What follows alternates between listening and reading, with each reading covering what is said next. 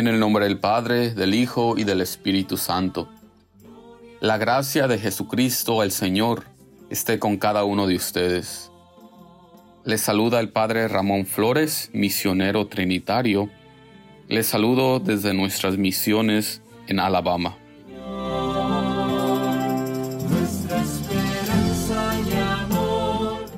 El Evangelio del día de hoy está tomado de San Marcos, capítulo 4, versículos del 21 al 25. En aquel tiempo Jesús dijo a la multitud, ¿acaso se enciende una vela para meterla debajo de una olla o debajo de la cama? ¿No es para ponerla en el candelero? Porque si algo está escondido, es para que se descubra.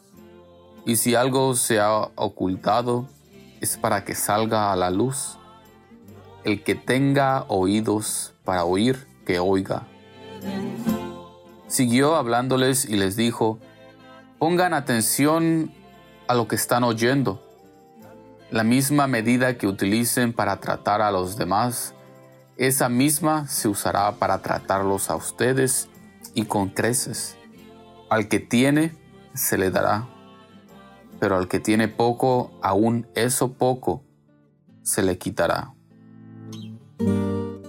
Palabra del Señor.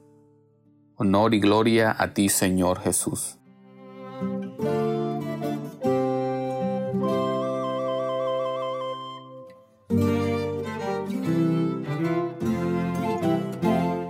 Jesucristo es el centro de nuestra vida cristiana.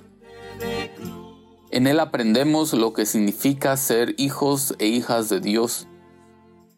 En Jesús aprendemos lo que significa ser un ser humano. En Jesús aprendemos amar sin limitaciones. El Evangelio, la buena nueva que hemos recibido de Jesús, es una luz para la humanidad, una luz para este mundo que debemos mostrar con humildad y valentía a los demás. Jesús nos invita en este día a no esconder nuestra fe ante el mundo, sino más bien mostrarla con eficacia, con nuestra manera de vivir, con nuestra manera de tratar a los demás. Nuestra fe en Jesucristo se muestra no tanto en discursos bonitos sobre Él, sino en cómo vivimos y servimos a nuestros hermanos y hermanas especialmente aquellos más pobres. El discípulo del Señor no juzga ni condena a nadie, porque sabe que ese no es su rol.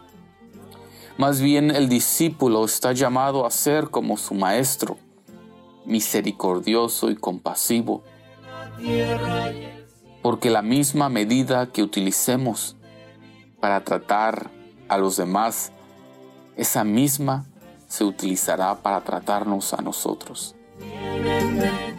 En este día en que la iglesia conmemora a Santo Tomás de Aquino, un gran teólogo dominico, pidamos a Dios que nos libre de toda tentación de juzgar y condenar a los demás.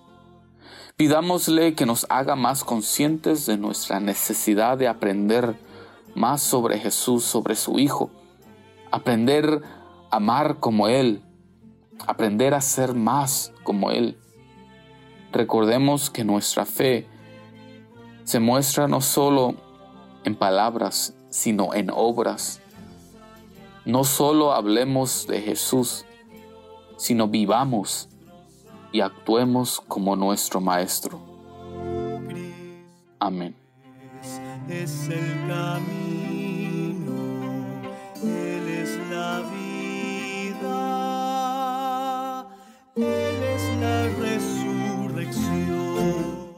Señor Dios Todopoderoso nos bendiga en el nombre del Padre, del Hijo y del Espíritu Santo. Podemos quedarnos en la paz del Señor.